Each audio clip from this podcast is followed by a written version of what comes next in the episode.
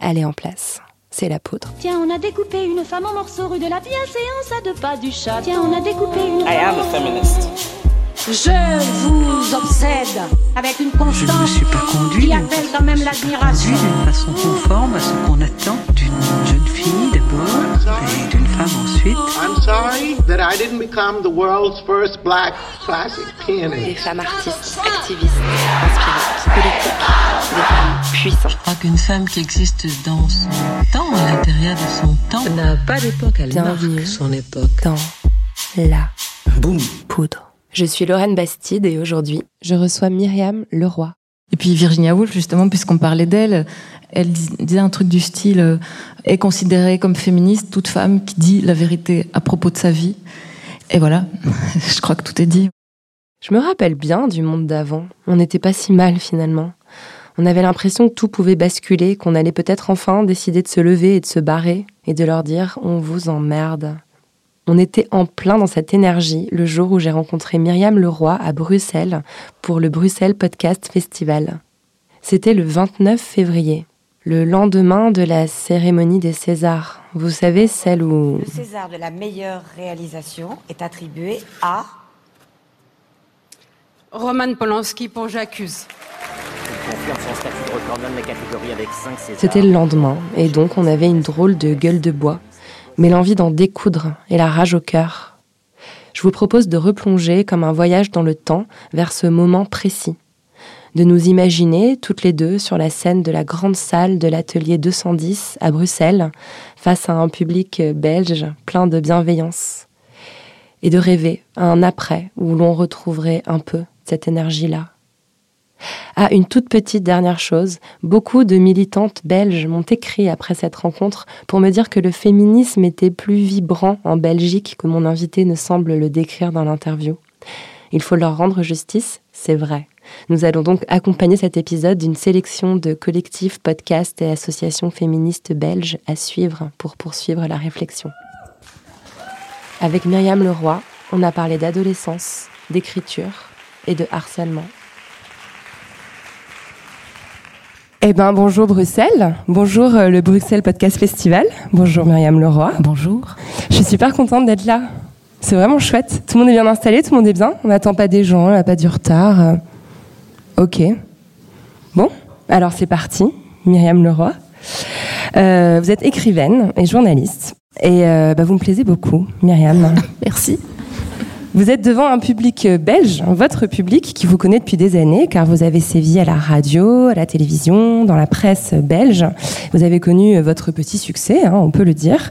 Vous avez aussi écrit pas mal de pièces de théâtre qui ont elles aussi eu du succès. Vous avez remporté d'ailleurs le prix de la critique en 2017 euh, de la meilleure autrice pour Cherche l'amour.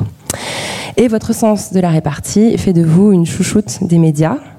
J'ai bien vu que vous avez fait beaucoup, beaucoup d'interviews, de podcasts en Belgique.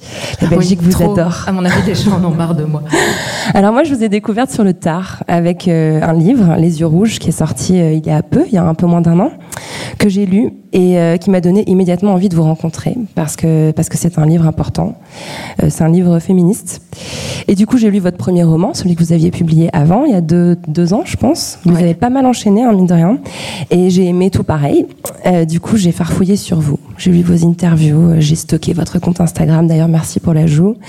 Euh, et ce que j'ai vu m'a beaucoup plu. Donc voilà, je suis ravie de vous rencontrer aujourd'hui. Euh, Merci d'être là, Myriam Leroy. Merci, je suis ravie et je suis intimidée parce que j'écoute la poudre depuis que la poudre existe. Donc ça fait un peu bizarre, c'est un peu comme si c'était Make a Wish et que mes parents euh, vous avaient payé pour m'inviter. Donc ça déséquilibre un peu la relation par rapport à ce que vous avez l'habitude de faire, je pense. Ah, mais moi, j'ai vraiment, vraiment adoré votre livre, que Virginie Despentes a adoré aussi. Donc, en fait, euh, poudre ou pas poudre, vous, je m'in- je m'incline Ok. devant vous. voilà. Bon, moi, j'aime pas trop interviewer les journalistes. Je sais pas si ça vous fait pareil en tant que journaliste, normalement. Euh, interviewer les journalistes, j'en interviewe assez peu en fait. Ah, c'est vrai, c'est un chance, exercice euh, particulier. Par contre, ouais, être interviewé moi, c'est toujours un peu bizarre. Surtout en presse écrite, quand on se relie le lendemain dans le magazine et qu'en fait, mais j'ai pas du tout dit ça. Ouais, la retranscription, euh, Ouais. c'est pour ça que le podcast, euh, c'est pas mal. Et vous produisez un discours euh, très critique sur la presse et sur les médias. Euh, récemment, il y a un- vous avez fait un billet magnifique euh, en, en référence au livre de Vanessa Springora, euh, Le consentement. Et moi, il y a une phrase que j'ai relevée que je trouve bah, très très juste. Ce qui m'intéresse, ce sont les pivots, les Durand, les Gisbert et tous ceux qui regrettent l'incursion de ce qu'ils appellent la morale dans le changement de paradigme que nous vivons, à savoir l'accès des dominés à la parole publique. Euh, c'est vraiment une parole de critique de médias. Vous vous critiquez le discours dominant dans les médias, notamment les médias français ici. C'est quelque chose qui est, qui est facile à faire quand on est journaliste. Est-ce qu'il ne faut pas prendre un pas de, en fait, en sortir pour pouvoir produire ce discours-là? Mais je, suis, bah, j'ai encore ma carte de presse et je me ressens encore journaliste, mais je fais plus tellement de journalisme en fait. C'est plus tellement ce qui paye mes factures. Je suis vraiment fort passée du côté de l'écriture de fiction. Euh, et je pense que mon discours critique sur la presse, en fait, il est venu du fait qu'un jour j'ai moi-même, enfin, on a commencé à écrire sur moi et sur une sale affaire en fait qui me concernait. Et, euh, et c'est là que je me suis rendu compte de, choses aussi que je faisais en tant que journaliste, d'automatismes que je pouvais avoir qui n'étaient pas très respectueux des personnes. Et euh, je pense que c'est là que j'ai vraiment vu ce que c'était être journaliste et quelle était la responsabilité qu'on avait en tant que journaliste. Et peut-être que j'ai commencé à faire un pas de côté par rapport à ce métier parce que j'adore le métier, mais la manière dont euh, on, est autorisé à le pratiquer aujourd'hui, euh, dans la conjoncture économique notamment qui est la nôtre, bah ça devient très très compliqué à faire. Oui, il a fallu faire un pas carrément en dehors pour arriver à le voir. Euh, Ouais. Quand on a le nez dedans, on s'en rend pas forcément compte. Non, non, pas du tout. Quand on gagne sa vie euh, en écrivant des choses vite, on s'en rend pas tellement compte. Bon, alors vous venez de refaire ce que j'allais vous dire que vous faites. C'est-à-dire qu'au lieu de dire que vous êtes écrivaine, vous dites j'écris des trucs, je suis écrivante, je gagne ma vie en écrivant des trucs. Euh, donc euh, vous n'arrivez toujours pas à dire je suis écrivaine. Mais je, je crois que je suis vraiment autrice parce que, en effet, j'écris des trucs.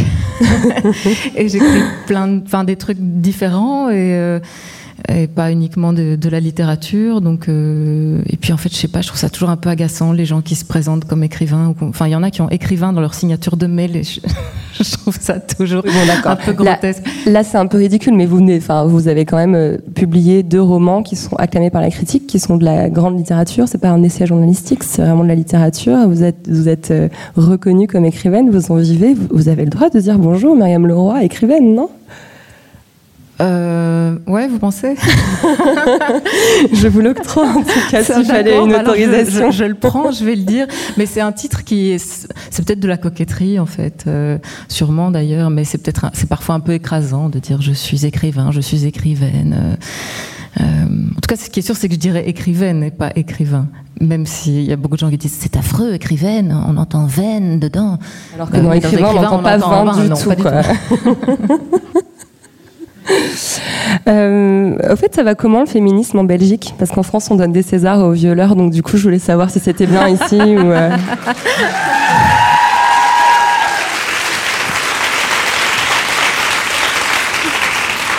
Ouais, c'est la gueule de bois hein, ce matin. Ouais. J'ai pas beaucoup dormi en vrai, je suis. Euh... Ouais, je mais en même temps, un petit peu euh, high, quoi. C'est bizarre. On a envie de brûler ouais. des trucs un peu. Oui, oui, on oscille entre désespoir et, et envie de violence. Hein euh, comment ça va le féminisme en Belgique euh, J'en sais rien. Bah, je pense que ici la salle est remplie, donc euh, c'est déjà vachement une, indication. En tout cas, du point de vue du discours médiatique, du langage médiatique, c'est encore un peu la préhistoire hein, sur ce type de questions. Et puis, je pense que c'est, je, pense qu'on est quand même un peu en retard sur la France, qui est elle-même un peu en retard sur le reste du monde. Donc je pense que voilà, on, en est au balbutiement de la prise de conscience et, voilà, les premières lunettes féministes sont en train d'être chaussées par, par des gens grâce à, grâce MeToo, hein, comme partout. Mais c'est vrai qu'on sent en France une espèce de, de résistance. Moi, je l'associe vraiment à, à, la culture française, de la blague de cul. Ah bah, si on peut plus mettre les mains aux fesses des filles, dans, dans, est-ce que ça vaut la peine vraiment de vivre? Enfin, on a ce truc-là en France quand même. C'est un peu comme, ouais. euh, comme le vin rouge et le saucisson, quoi. La drague lourde en France. Bah oui bah on parle toujours de l'amour à la française, le romantisme à la française. Par contre, l'amour à la belge et le romantisme à la belge, ça n'existe pas. Il y a moins de de dessus. Oui, c'est pas vraiment une tradition. Ça s'inscrit, on s'inscrit pas dans une tradition galante extrêmement raffiné, quoi. L'amour à la belle, c'est je te roule une pelle. Enfin, voilà.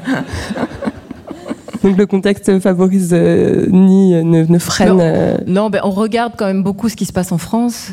Euh, oui, c'est ça. Et puis on, on s'aligne sur ce qui se passe en France en général, mais pour tout, hein, euh, pour la culture, euh, pour les idées, pour le féminisme. On n'est pas un peuple d'indignés. On n'est pas un peuple. Enfin, euh, on n'a pas la culture de la manifestation en nous.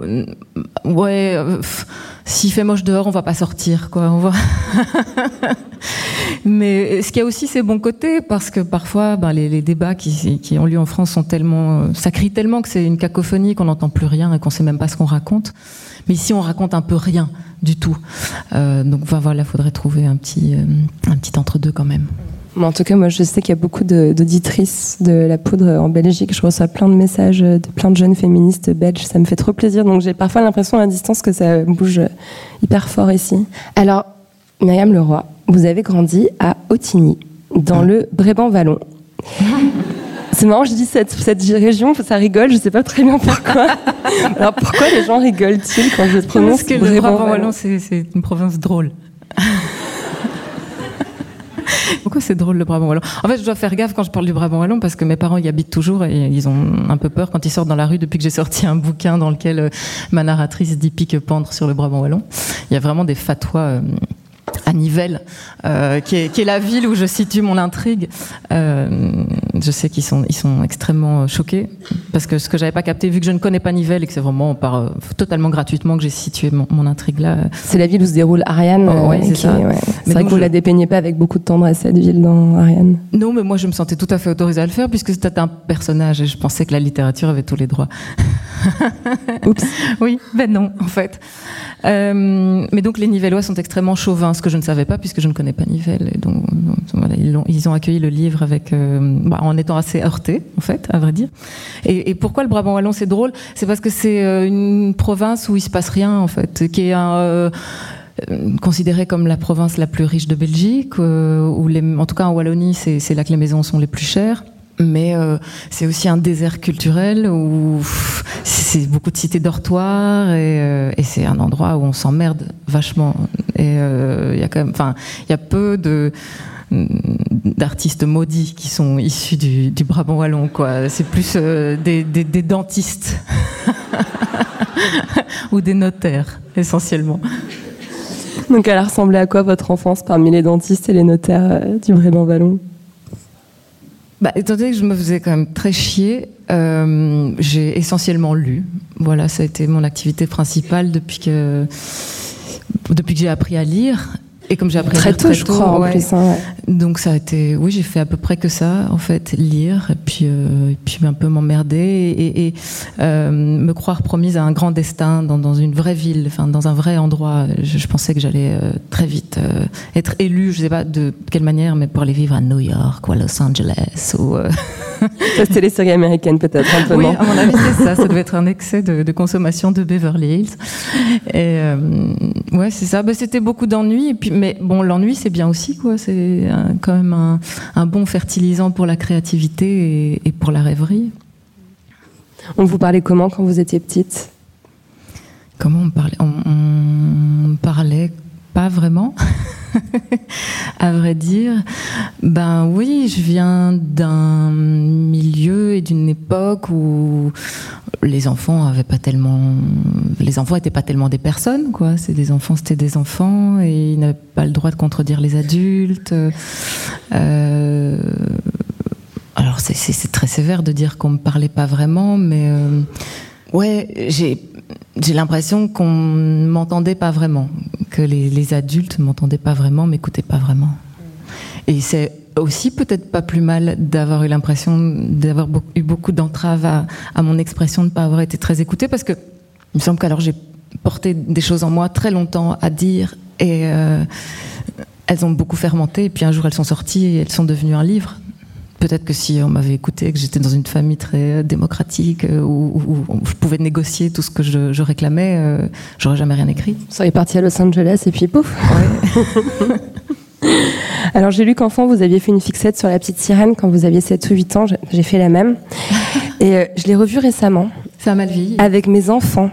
Donc en fait, j'ai passé le film, c'était un enfer. Alors dire ça, c'est très sexiste. Alors là, vous voyez, c'est pas possible. Enfin, ce film est un enfer. Est-ce que vous l'avez revu?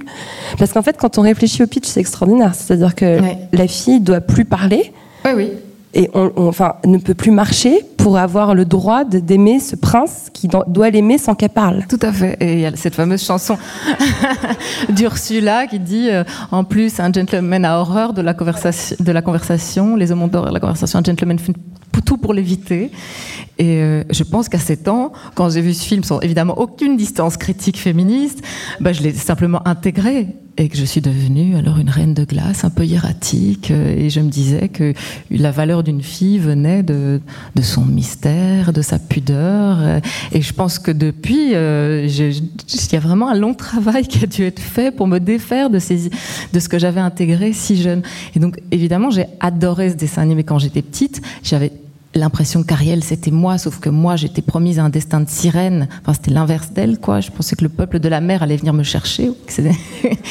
mais, euh, mais ouais, je pense que ça m'a bien pourri l'esprit, quoi. La petite sirène et les romans d'Alexandre Jardin que je lisais euh, ah, quand j'étais ado ah, et qui ont complètement façonné mon univers romantique. Mais quel drame, quel drame pour les femmes. Ah ouais, tout à fait. Et le zèbre aussi. Euh, oh là là, terrible. L'amour ne vaut qu'en étant pas vécu et qu'en n'étant pas authentique et enfin mais, euh, mais ça me parlait, ça faisait vibrer quelque chose en moi. Et là encore, à 38 ans, aujourd'hui, je, je fais des, un travail sur moi pour me défaire de, de, ces idées euh, inoculées par Alexandre Jardin. Mhm. Mais ça m'amène exactement à, l'endroit où je voulais qu'on aille, parce que je voudrais qu'on parle à un moment d'adolescence. Donc on a, on a grandi dans les années 80, enfin, et voilà, 90 pour l'adolescence toutes les deux. Et donc j'ai lu Ariane, et je sais que c'est du vrai, hein, la toile de, de, fond que vous dépeignez correspond à votre adolescence.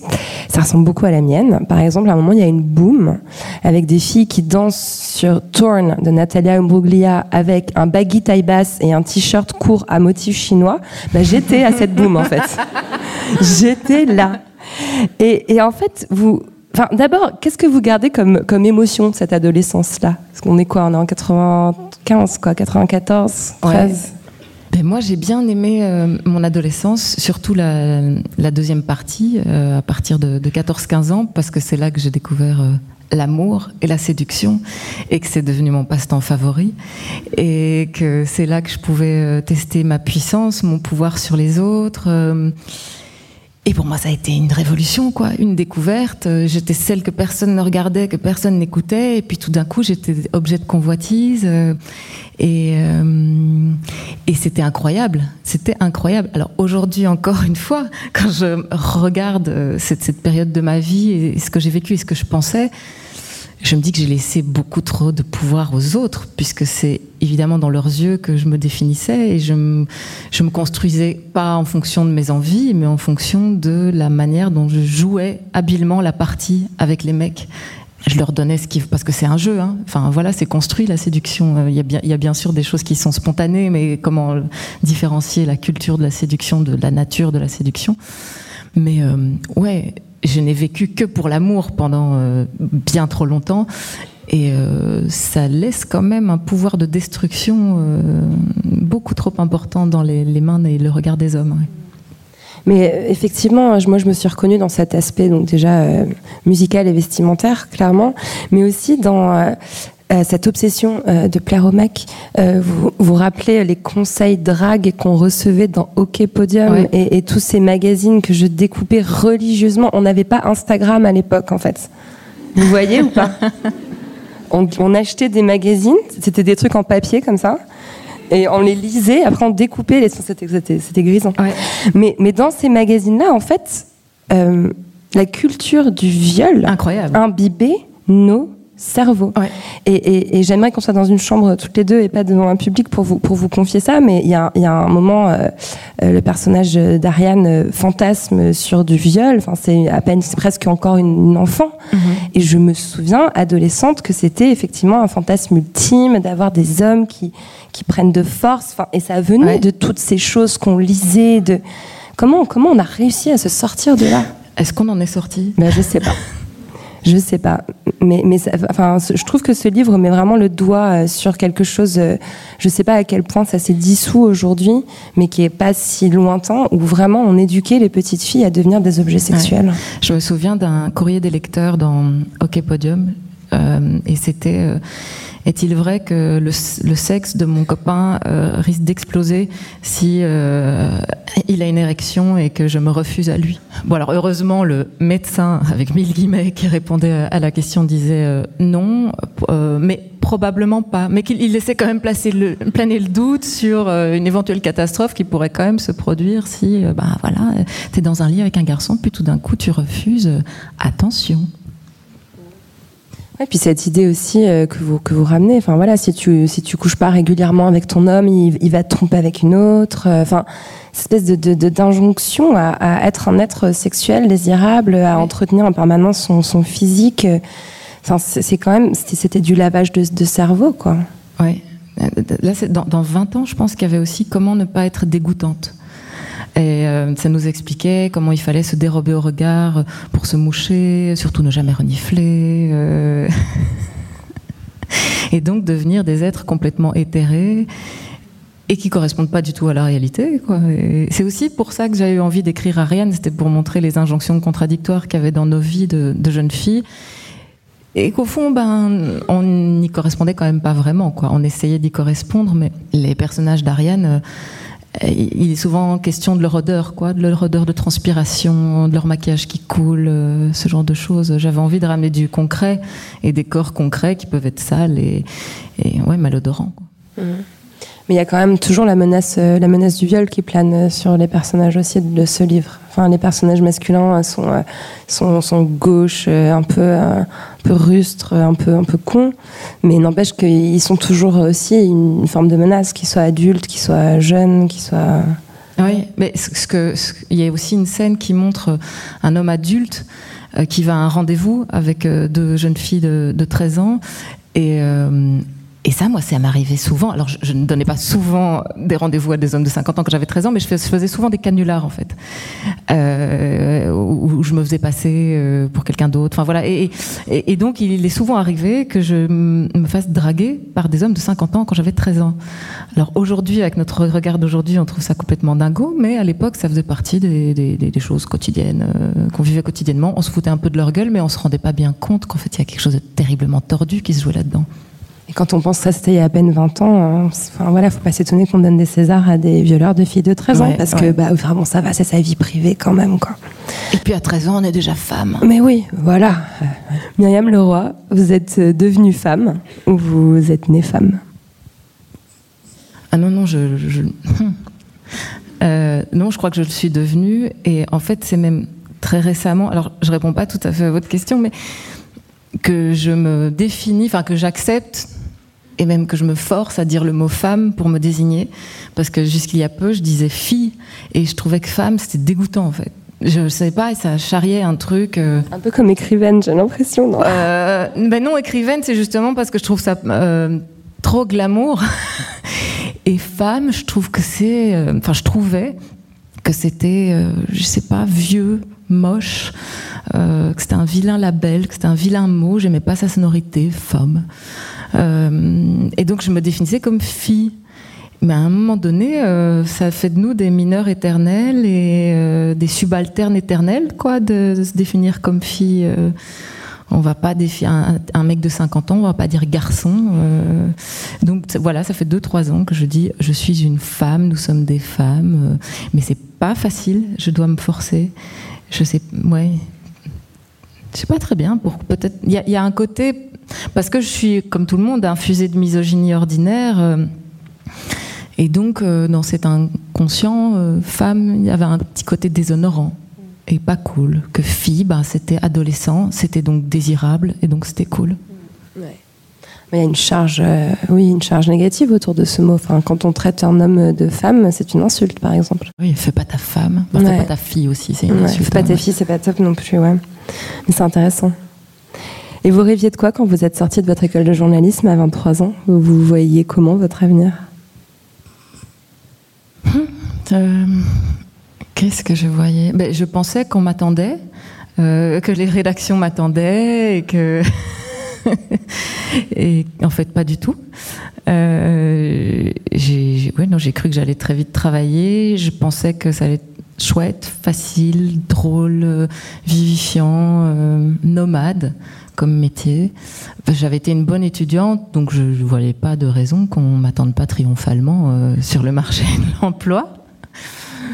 Et en fait, bah non. Euh, donc j'ai été euh, pigiste un peu partout. On voulait bien m'accueillir. J'ai fait tout et n'importe quoi et surtout n'importe quoi, payer, payer plus qu'au lance-pierre, quoi pendant très très très longtemps. Donc à un moment donné, ce dont je rêvais en sortant de l'école de journalisme, c'était juste de travailler pour un salaire décent et d'être respecté dans ce que je faisais. Ouais, j'avais vraiment.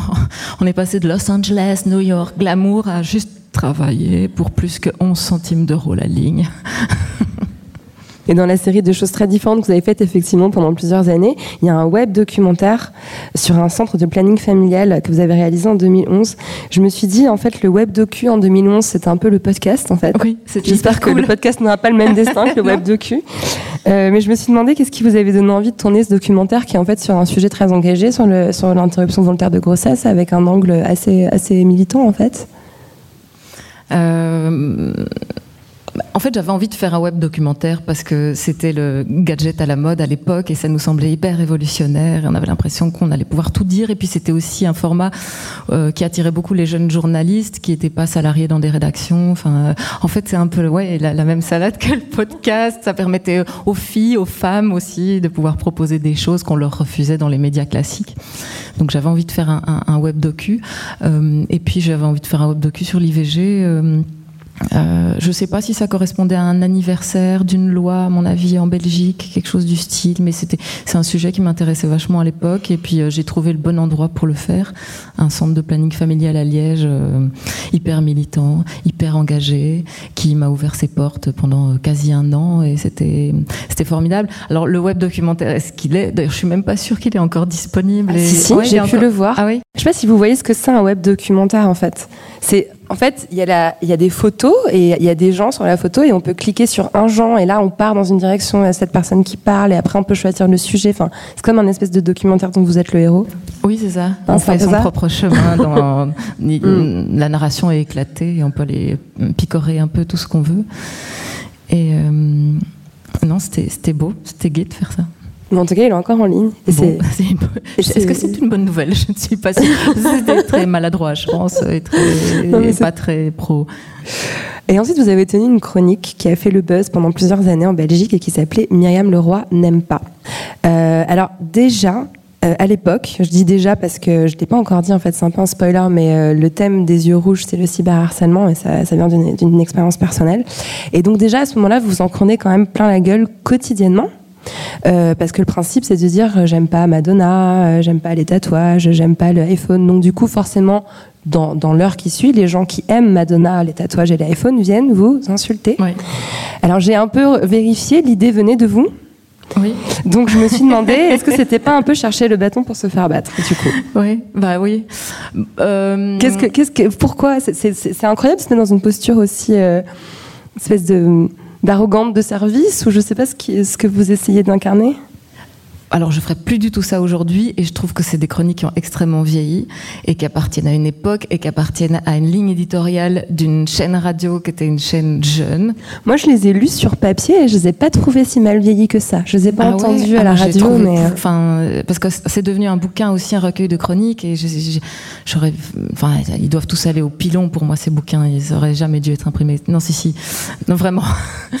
euh, mais euh, alors pourquoi j'ai proposé ça? Bah, le but au départ, c'était de, dans une émission, on m'a demandé de proposer une chronique culturelle et j'avais envie de euh, d'évoquer la hype du moment euh, sous un angle un peu rigolo euh, et, donc souvent c'était même des choses que j'appréciais plutôt mais j'inventais que j'aimais pas. Enfin si on est un peu cohérent on peut tout désinguer ou tout défendre.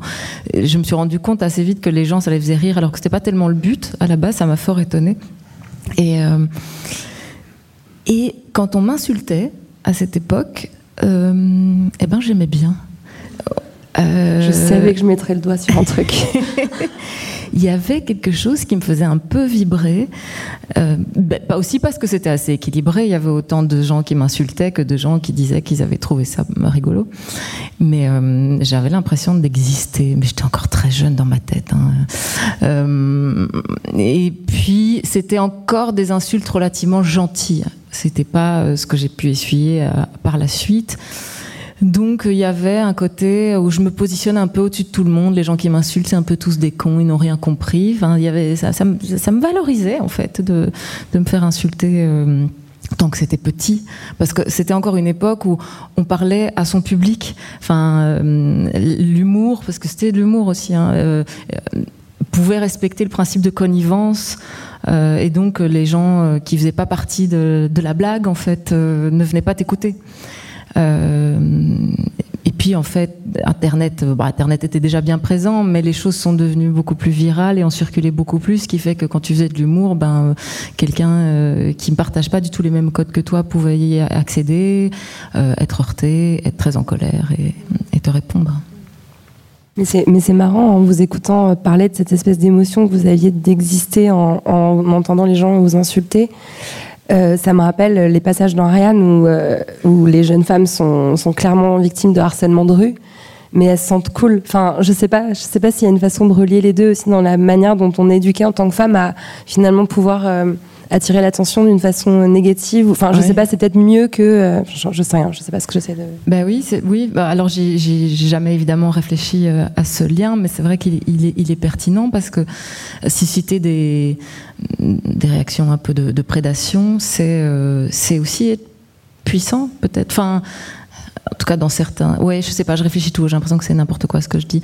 Mais euh, bah, en tout cas, je pense qu'on est sociabilisé comme ça. C'est-à-dire que, voilà, enfin, je pense que dans l'esprit de Catherine Deneuve et de Fanny Ardant, euh, se faire siffler dans la rue, c'est super, en fait. Bah attendez, tu vas pas te plaindre. Ça veut dire que es, euh, qu'on te voit.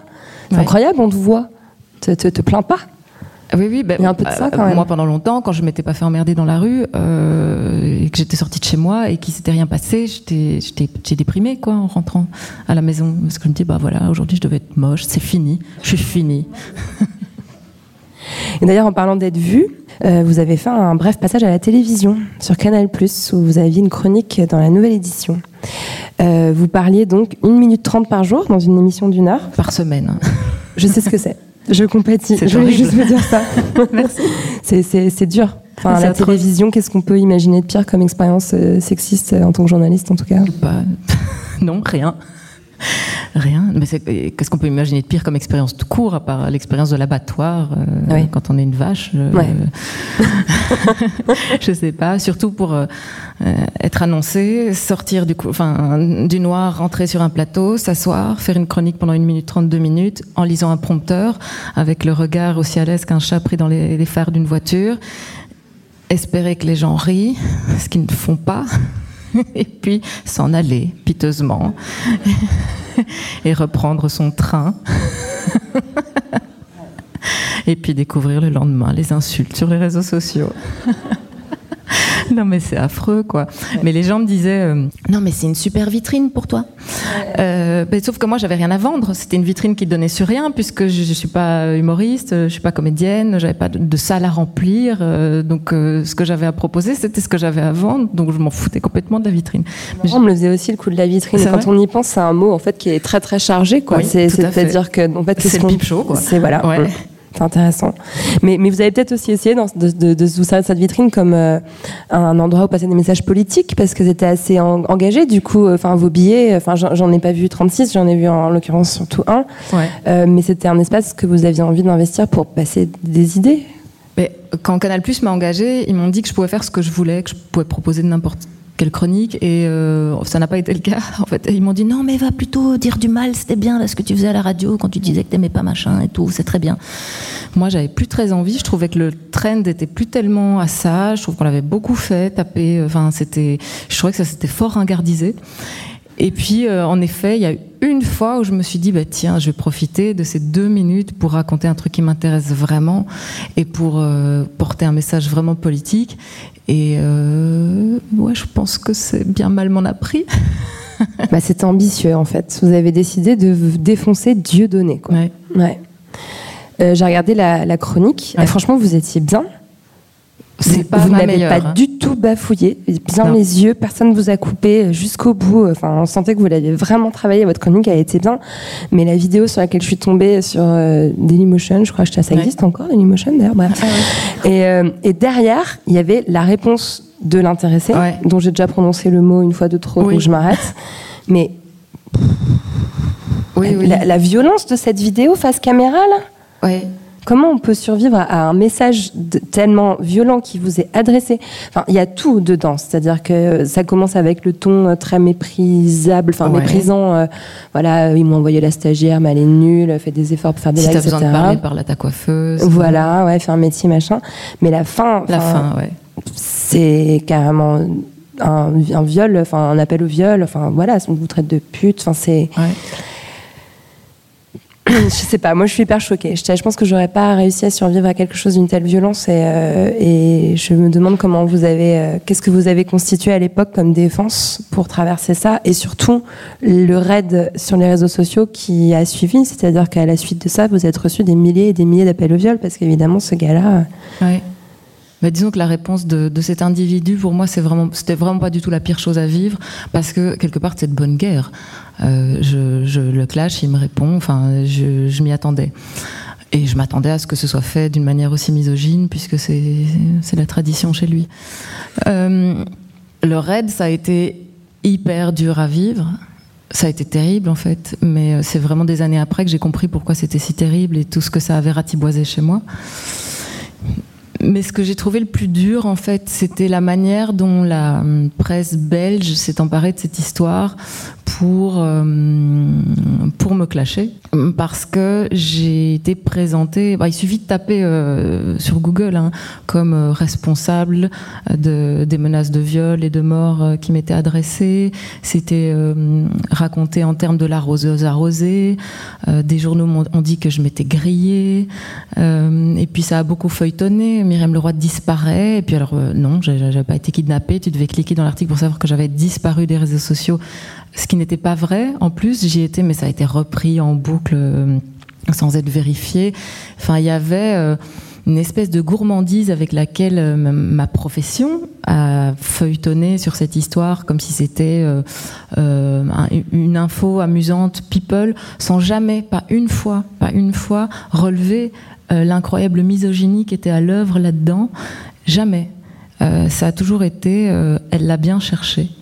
Et ça, pour moi, ça a été vraiment le dernier clou de mon cercueil. Et ça, c'est quelque chose qui me fait encore souffrir aujourd'hui. Vous avez traversé une période de, dépression suite à, cette, attaque-là? Quand vous parlez de, de clous sur votre cercueil, c'est quoi en fait? Il s'est passé quoi? Mais je, pense que j'ai traversé une période de mort. en fait, je sais même pas si dépression est le terme adéquat parce que, euh, bah, en fait, dans Les yeux rouges, euh, mon deuxième bouquin, il y a euh, la narratrice qui s'engage dans une errance médicale parce qu'il lui arrive, enfin, toute une série de bricoles d'ennuis de santé.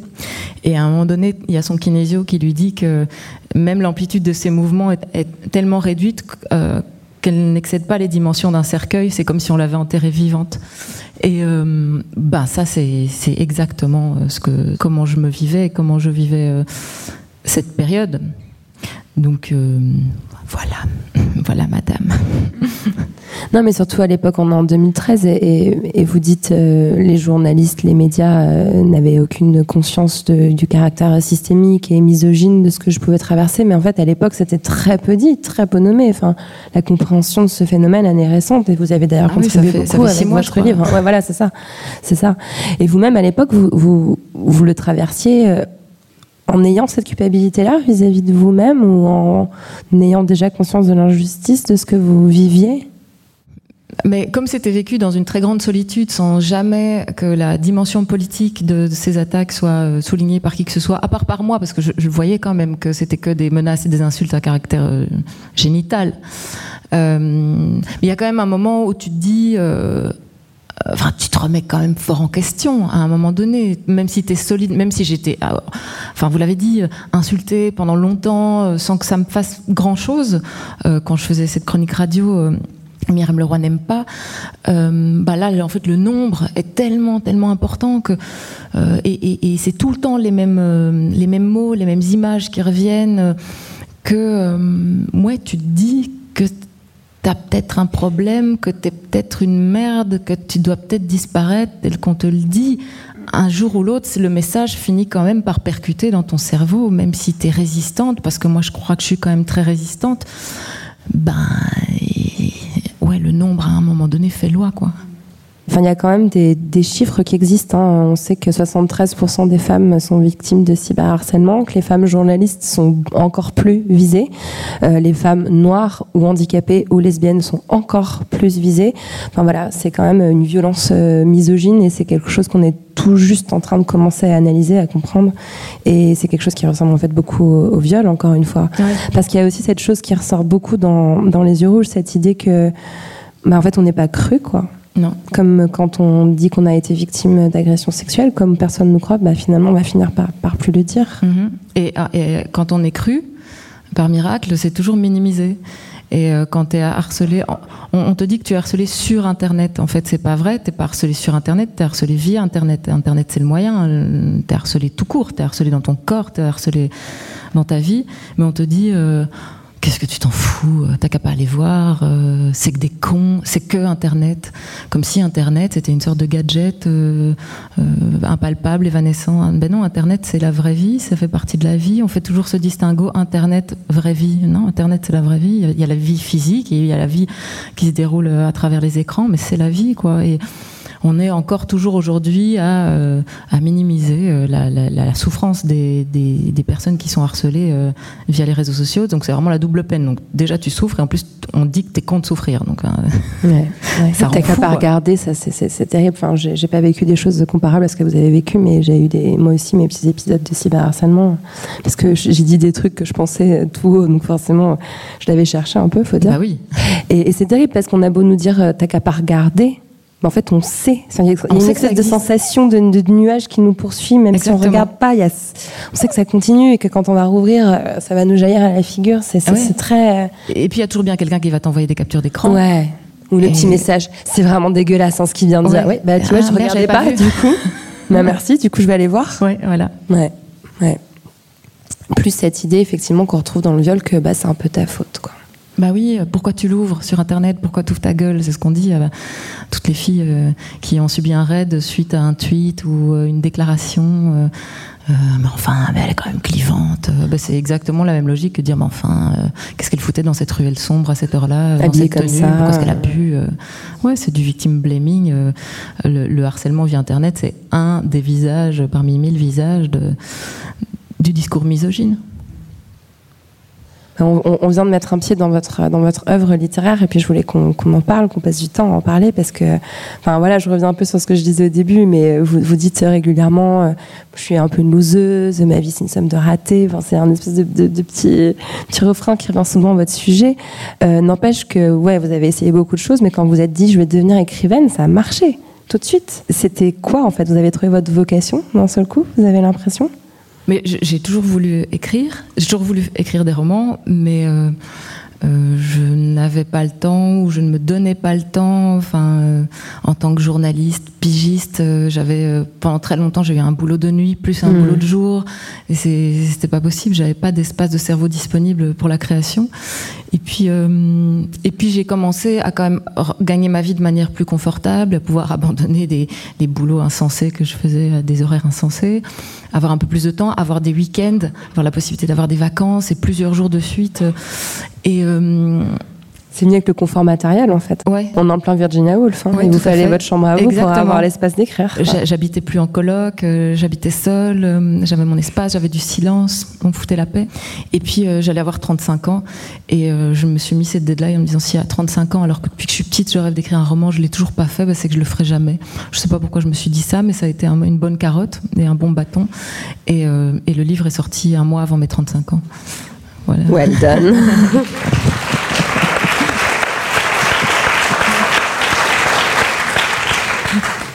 Alors vous avez choisi un style très particulier pour vous lancer en littérature, c'est l'autofiction. C'est un choix que vous revendiquez, hein. vous définissez votre, votre littérature comme telle. Et je trouve ça intéressant d'un point de vue féministe. Euh, je trouve ça d'autant plus intéressant euh, voilà, en, regardant votre parcours et tout ce qu'on vient de se raconter, parce que finalement l'autofiction, c'est une façon de se dire soi-même. Euh, c'est une façon de choisir les mots qu'on utilise pour parler de soi. Et je trouve que quand on a été beaucoup dite de l'extérieur, comme vous l'avez été, ça peut être une forme de... Ça, oui, reprendre le contrôle, reprendre le mhm. pouvoir. Et puis Virginia Woolf, justement, puisqu'on parlait d'elle, euh, euh, je ne sais plus quelle est la phrase exacte, mais elle disait un truc du style euh, est considérée comme féministe toute femme qui dit la vérité à propos de sa vie. Et et voilà, je crois que tout est dit. Ouais. Et que l'autofiction euh, peut aussi servir à ça. Mais, paradoxalement, on dit souvent que l'autofiction, c'est quelque chose de très féminin, euh, comme si c'était donc euh, une sorte d'occupation de bonne femme, de dame patronesse, et une manière aussi de minimiser en, fait l'acte artistique à l'œuvre. Or, j'ai l'impression qu'il y a quand même beaucoup, beaucoup, beaucoup de mecs qui font de l'autofiction, si pas plus. Moi, hein. je, moi, je, moi, je, c'est un peu un sport national chez les hommes mal, blancs hétérosexuels. Parce que moi, en me lançant dans l'autofiction, j'ai même l'impression que c'est transgressif de le faire et pas euh, ah oui, il raconte ses petits problèmes, euh, hein, c'est comme se, se, confier à une copine. Non, non, c'est pas ça, c'est pas ça du tout. Après, j'ai aussi toujours eu l'impression que les femmes étaient un peu obligées de commencer. Euh, j'ai remarqué que souvent, euh, les œuvres des, femmes, les premières œuvres, les films, c'est parlent d'elles parce qu'il y a un besoin de compensation aussi. Il y, en a, si peu des récits de femmes à la première personne que je crois qu'il y a vraiment une nécessité de les mettre là pour qu'ils, soient là, quoi.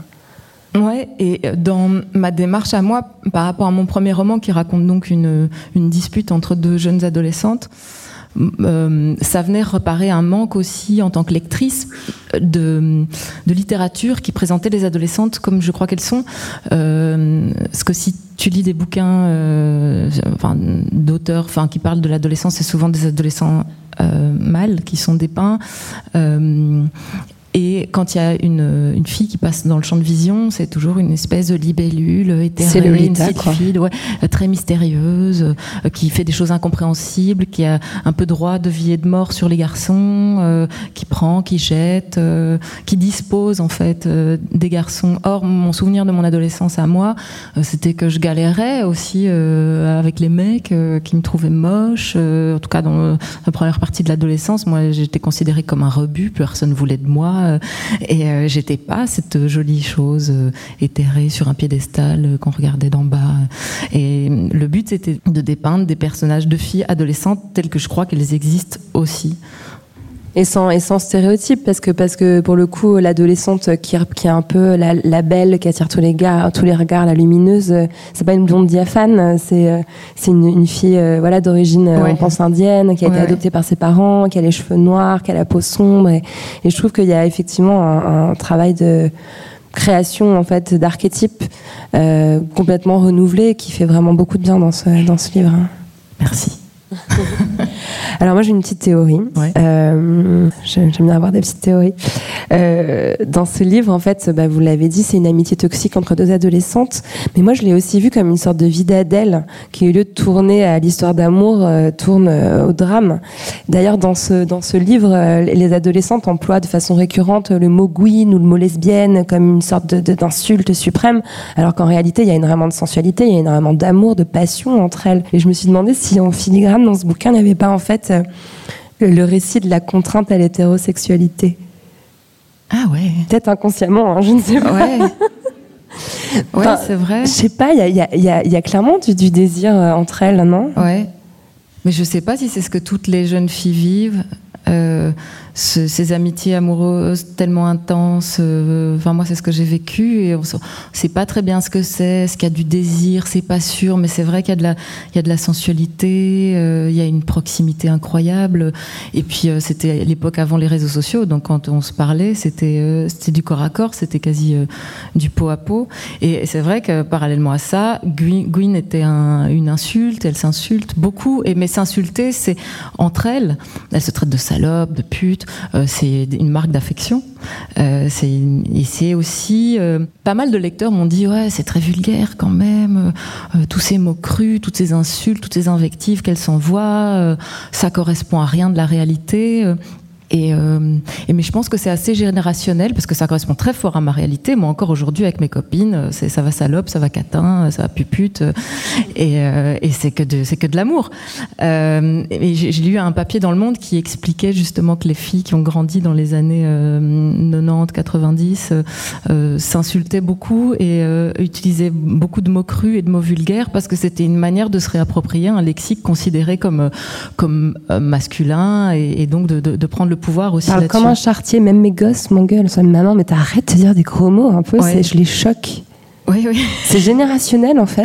Apparemment, euh, parce que les, les générations d'avant euh, fait pas ça et celle d'après non plus, euh, parce qu'elle en a peut-être pas besoin.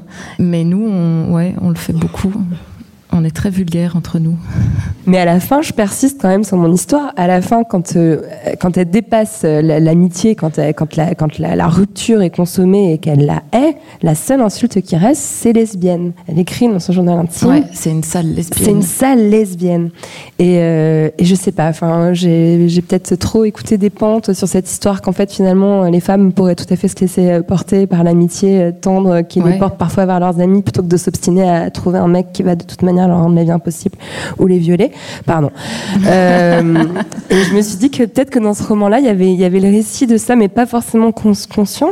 Mais euh, en tout cas, moi, ça m'a aussi permis d'avoir une relecture même de mes amitiés adolescentes. Quoi. Ouais, mais elle dit, sale lesbienne, comme je l'ai sans doute dit aussi à 12-13 ans, euh, parce qu'elle a peur d'être lesbienne. Donc dire sale lesbienne, bah, c'est une manière de mettre une distance parce que, mon Dieu, enfin, déjà que t'es une fille, mais en plus, si t'es lesbienne dans la société dans laquelle on vit, non, non, non, enfin, c'est, c'est, ça pouvait être perçu comme un saut d'infamie. Donc traiter, insulter quelqu'un de sale lesbienne, c'était une manière de se mettre euh, au-dessus, quoi. Non, ça ne passera pas par moi.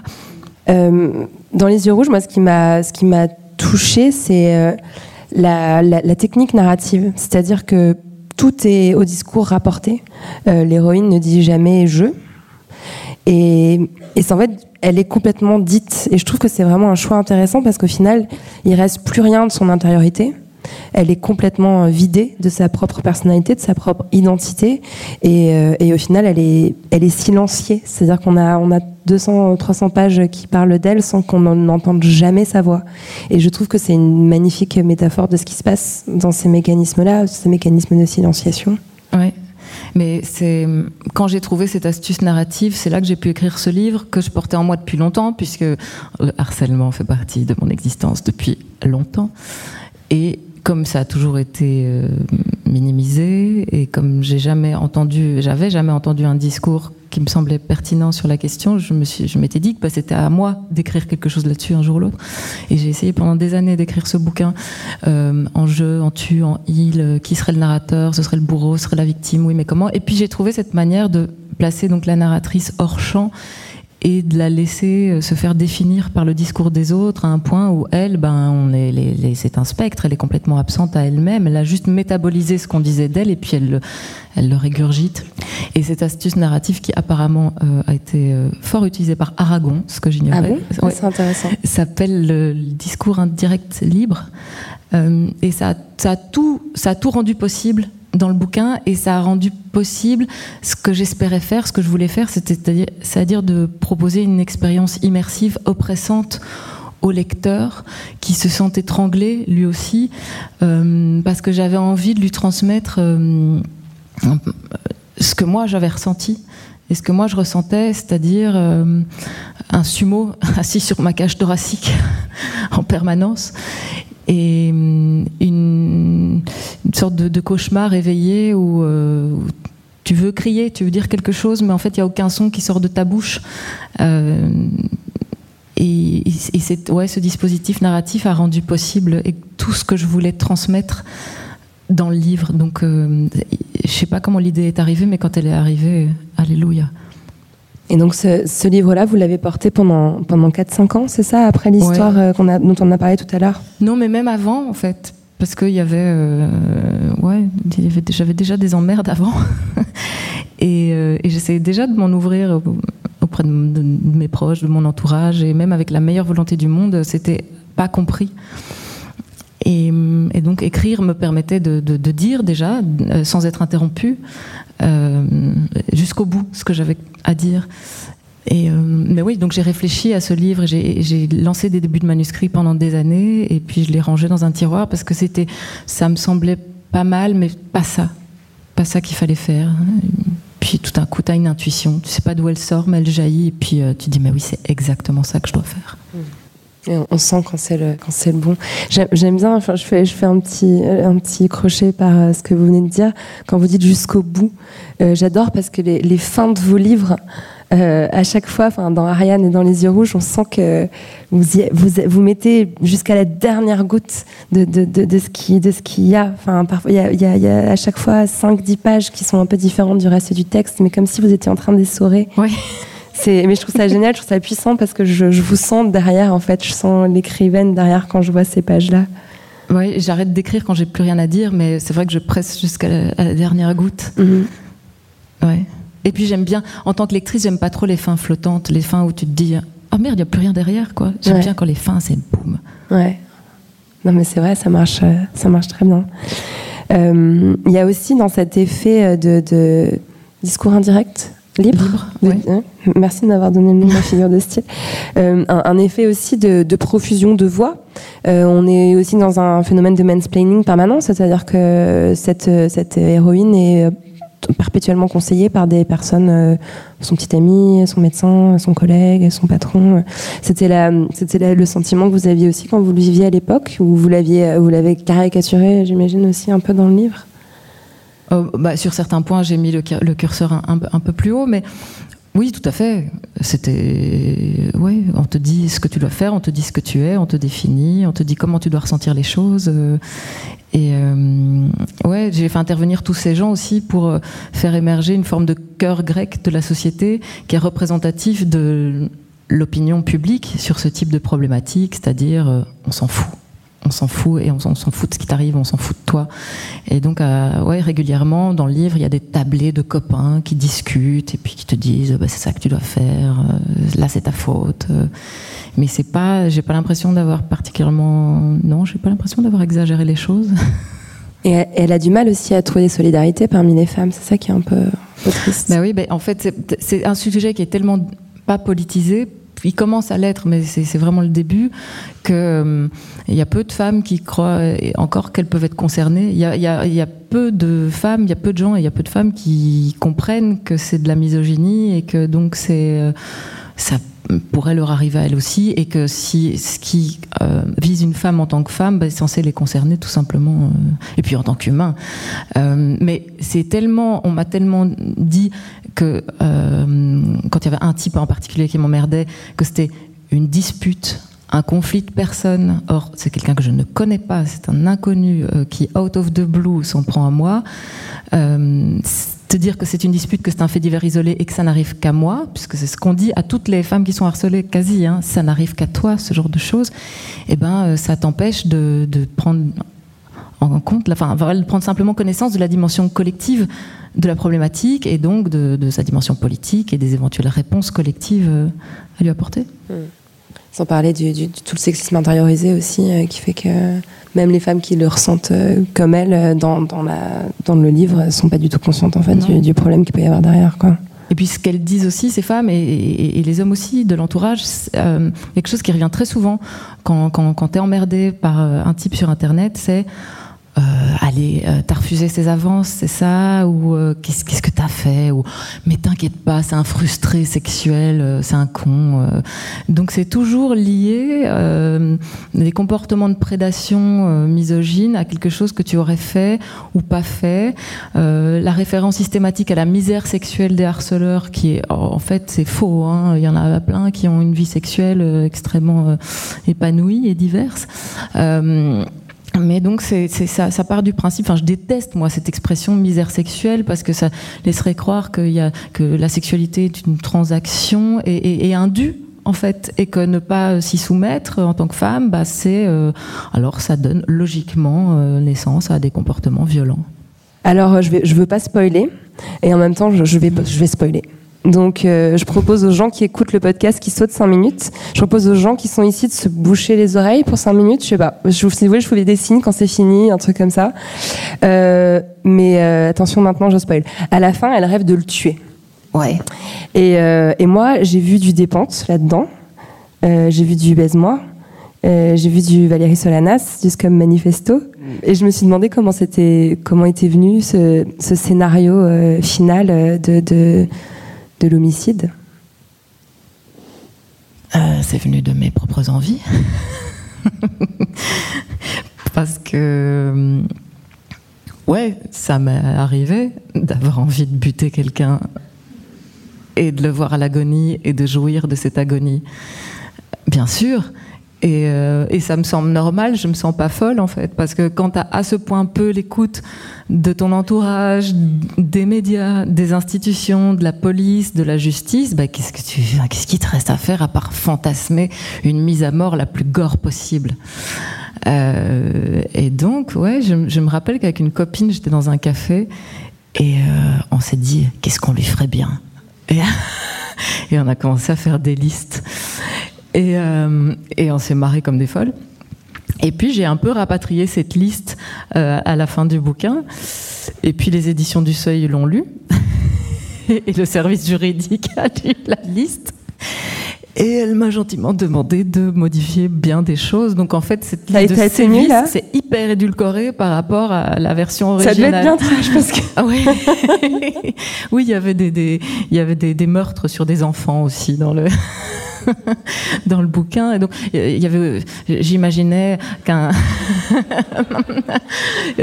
qu'un dentiste amateur lui arracherait les dents une à une à vif. Et là, on m'a dit non, ça c'est un peu trop. Donc j'ai mis euh, pour faire un petit peu comme si c'était une blague qu'un dentiste amateur lui remplaçait les dents de devant par des brocolis. Mais ça, ça vient de la relecture par les juristes euh, de la maison d'édition.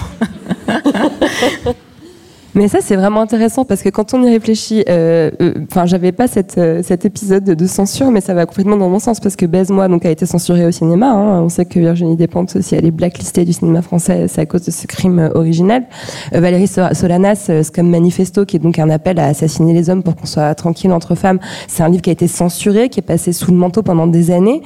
bon, bah voilà, c'est pas du tout passé auprès de votre éditeur cette idée de tuer un homme, alors que des livres des films où des hommes tuent des femmes, il en sort 10 000 par jour. Mm. C'est quand même euh, intéressant. Ouais. Et enfin, je sais pas, il y a quand même un tabou ultime en fait dans cette idée-là. Ouais, les femmes qui tuent, les femmes violentes. Qu'est-ce qu'on fait de notre violence? Et tu sais que le Baise-moi, le film, est édulcoré par rapport au bouquin parce que dans le film, euh, dans le livre, il y a, elle, tue un enfant. Ouais. Et donc ça, ça a disparu euh, de la version film, qui est pourtant la version qui a fait le plus euh, scandale. Ça a été une source d'inspiration pour toi, Baise-moi, j'imagine, dans toute cette, toute cette réflexion. Euh, bah, certainement, euh, de, inconsciemment, euh, baise-moi et puis l'intégralité de l'œuvre et, des interviews de Virginie Despentes que je pense que j'aime encore peut-être plus que ses livres, c'est ce qu'elle raconte à la radio et dans la presse écrite quand je la lis. Ouais. Oui, bah c'est la manière qu'elle a d'être cash et de dire les choses telles qu'elles sont. Elle est souvent caricaturée en auteur trash, mais elle a juste euh, la juste brutalité pour dire exactement ce qu'elle a à dire et euh, ne pas tourner autour du pot, dire les choses telles qu'elles sont.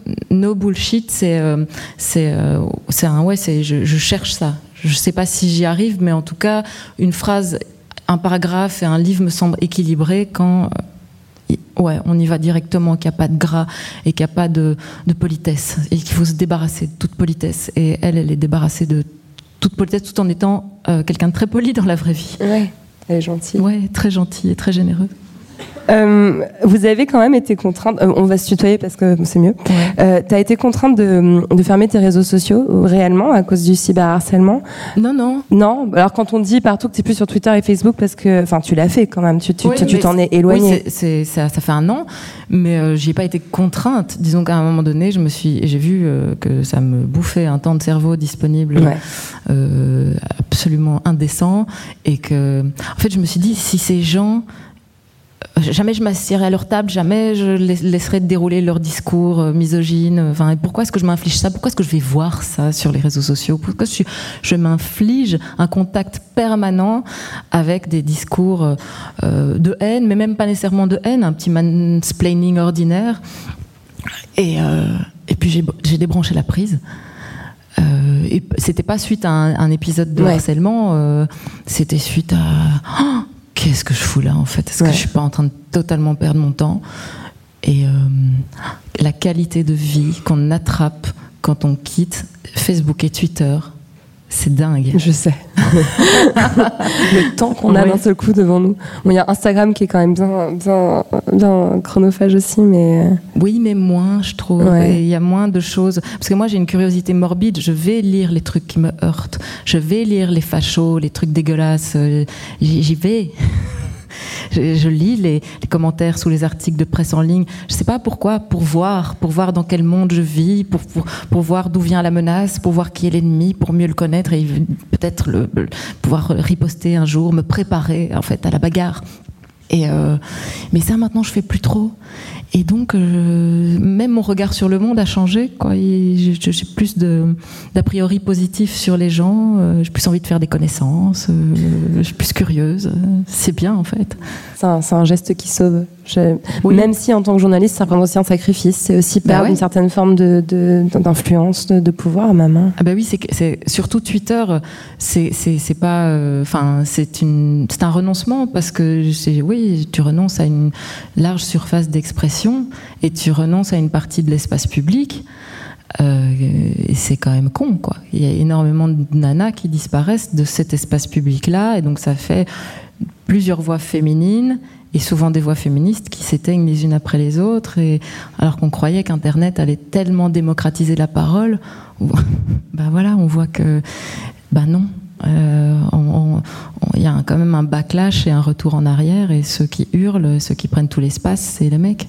on entend que il nous reste plus beaucoup de temps, mais j'avais envie qu'on puisse échanger au moins un, petit peu, même si c'est un sujet assez lourd, sur votre prochaine pièce de théâtre qui s'appelle ADN. Euh, j'ai cru lire sur votre compte Instagram que c'était né d'une découverte concernant votre propre euh, conception. Ouais. Pardon de euh. vous amener en. Résumez-moi en trois minutes ce que ça fait. non, mais je commence à en parler, à faire des interviews là-dessus, donc je, je voilà. Euh, alors il y a deux ans et demi, euh, mes parents m'ont annoncé que mon père n'était pas mon père et que j'étais le fruit d'un don de sperme anonyme. Alors euh, qu'est-ce qu'on fait avec une nouvelle pareille en fait? Tout tard comme ça ouais, à, plus de 35 ans. ben c'est quand même bizarre. tu dois relire un peu tout ton passé à la lumière d'une information que tu possédais pas il y a un peu tout qui change et en même temps rien qui change et c'est très perturbant. C'est pas une tragédie, euh, mais c'est pas non plus quelque chose de particulièrement rigolo. Enfin, c'est très bizarre. Et étant particulièrement désorienté par cette annonce, euh, surtout qu'en fait, une fois qu'on te l'annonce, que, tu es le fruit d'un don de gamètes anonyme, euh, bah, il y a donc un premier secret qui est levé, mais il y en a un deuxième qui est pour toujours celui-là. C'est-à-dire que tu ne sauras jamais, en fait, qui est euh, cette personne, même si tu veux le savoir. Ces informations que les médecins détiennent, ils ne sont pas autorisés à te les donner. À te les donner. Et alors, j'ai pris mon petit bâton de pèlerin et j'ai été rencontrer des tas d'enfants de donneurs euh, pour qu'ils me racontent leur histoire. Et hum, ça me permet, pour me permettre, euh, pensais-je, de, combler les blancs de la mienne. Et en les rencontrant, je me suis rendu compte qu'ils avaient tous des vies plus incroyables les unes que les autres, des histoires folles, euh, parfois très révoltantes, parfois très belles, parfois extrêmement modernes. Et hum, chaque témoignage valait un film, chaque témoignage valait une pièce de théâtre, c'était dingue. Et j'ai décidé d'en faire une pièce documentaire euh, où des comédiens euh, vont rejouer les, différents témoignages, évidemment des parties éditées, euh, et, tout ça cousu dans un récit qui interroge l'identité, la filiation, la virilité aussi, beaucoup, le secret, le mensonge, le secret de famille, et pour au final poser la question, sans évidemment y répondre, qu'est-ce qui fait qu'on est ce qu'on est? Et d'où on vient. Et euh, c'est évidemment très vertigineux comme questionnement existentiel. Mais euh, moi, ça a été vraiment un. C'est le projet qui m'a procuré le plus de plaisir de toute ma vie, le plus d'émotions et que je trouve le plus beau euh, et dont je suis le plus fière jusqu'ici. Ouais. Bravo, c'est extraordinaire alors d'avoir réussi à. Le... Merci, mais ça me donne toujours pas de réponse et je sais toujours pas qui, d'où je viens. je, voilà. Mais euh, la vie devient une sorte de science-fiction quand même quand tu apprends ce genre de trucs. Et c'est un côté passionnant quand même. C'est pas, pas que de la perturbation, c'est aussi un champ d'investigation mentale complètement génial qui s'ouvre. Mais c'est aussi un, questionnement euh, très intéressant euh, qui, est posé là et qui en fait est très tabou. Euh, même euh, chez les plus progressistes. Euh, en ce moment, il y a une personne qui se positionne beaucoup là-dessus, c'est Amandine Gay, qui, travaille sur, sur l'adoption. Et dans le débat sur la PMA, où ça semblait être aller de soi, qu'il était, enfin voilà, que pour les couples de lesbiennes, qu'elles puissent accéder à des donneurs anonymes pour pouvoir faire leur PMA sans qu'il y ait un père qui se manifeste, etc.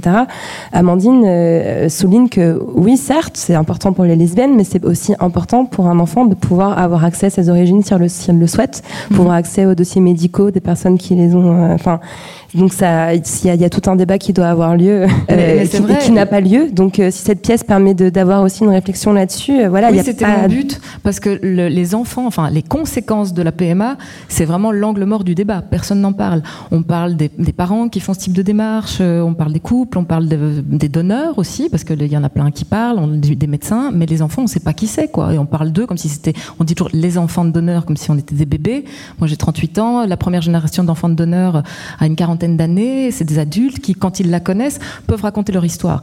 Le truc, c'est qu'ils ne la connaissent pas beaucoup. Hein, et on estime qu'il y a euh, peut-être 10% des enfants de donneurs qui sont au courant qui sont enfants de donneurs parce que le corps médical euh, voilà, c'est de la tradition, c'est de rendre la fiction possible et, c'est le, couple, enfin c'est la personne qui fait la démarche qui a les pleins pouvoirs pour révéler ou non la vérité sur la conception de l'enfant à l'enfant. Mais euh, ça crée de facto une catégorie de personnes totalement à part dans le monde euh, qui sont, enfin la Convention des droits de l'enfant dit que dans la mesure du possible, les enfants doivent avoir accès aux données sur leur origine. Mais dans la mesure du possible, qu'est-ce que ça veut dire Puisqu'ici, c'est possible et que ces informations existent et que les médecins les ont. Eh bien, voilà, nous sommes des gens à part et des gens dont on parle et pas encore les gens qui parlent. Et donc, c'est pour ça que cette pièce aussi est, là pour donner la parole à ceux qu'on n'écoute pas et qu'on n'invite jamais à ce genre de débat. Je reviendrai à Bruxelles pour la voir, ouais.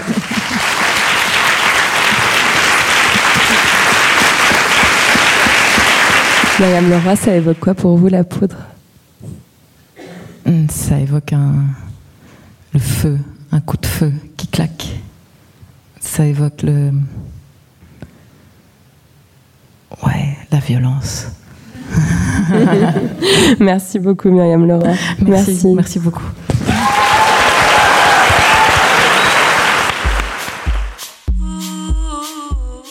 Merci à Myriam Leroy d'être venue faire parler la poudre avec moi. La Poudre est un podcast produit par Nouvelles Écoutes. Merci à Aurore Meyer-Mailleux pour la réalisation, à Gaïa Marty pour la programmation, la prise de son et le reste. Au mixage aujourd'hui, Marion Emery. Merci à Bonnie Banane pour sa chanson dans le générique. Merci à vous pour l'écoute. On se retrouve sur Internet, Instagram, Twitter, Facebook. La poudre est partout. Si vous avez des réflexions, des compliments ou des critiques à faire, n'hésitez pas. J'adore ça. Ah, j'allais oublier, pour lire les mêmes livres que moi, allez sur le site La Poudre Lit. Vous connaissez la suite. Prenez soin de vous et continuez de faire parler la poudre.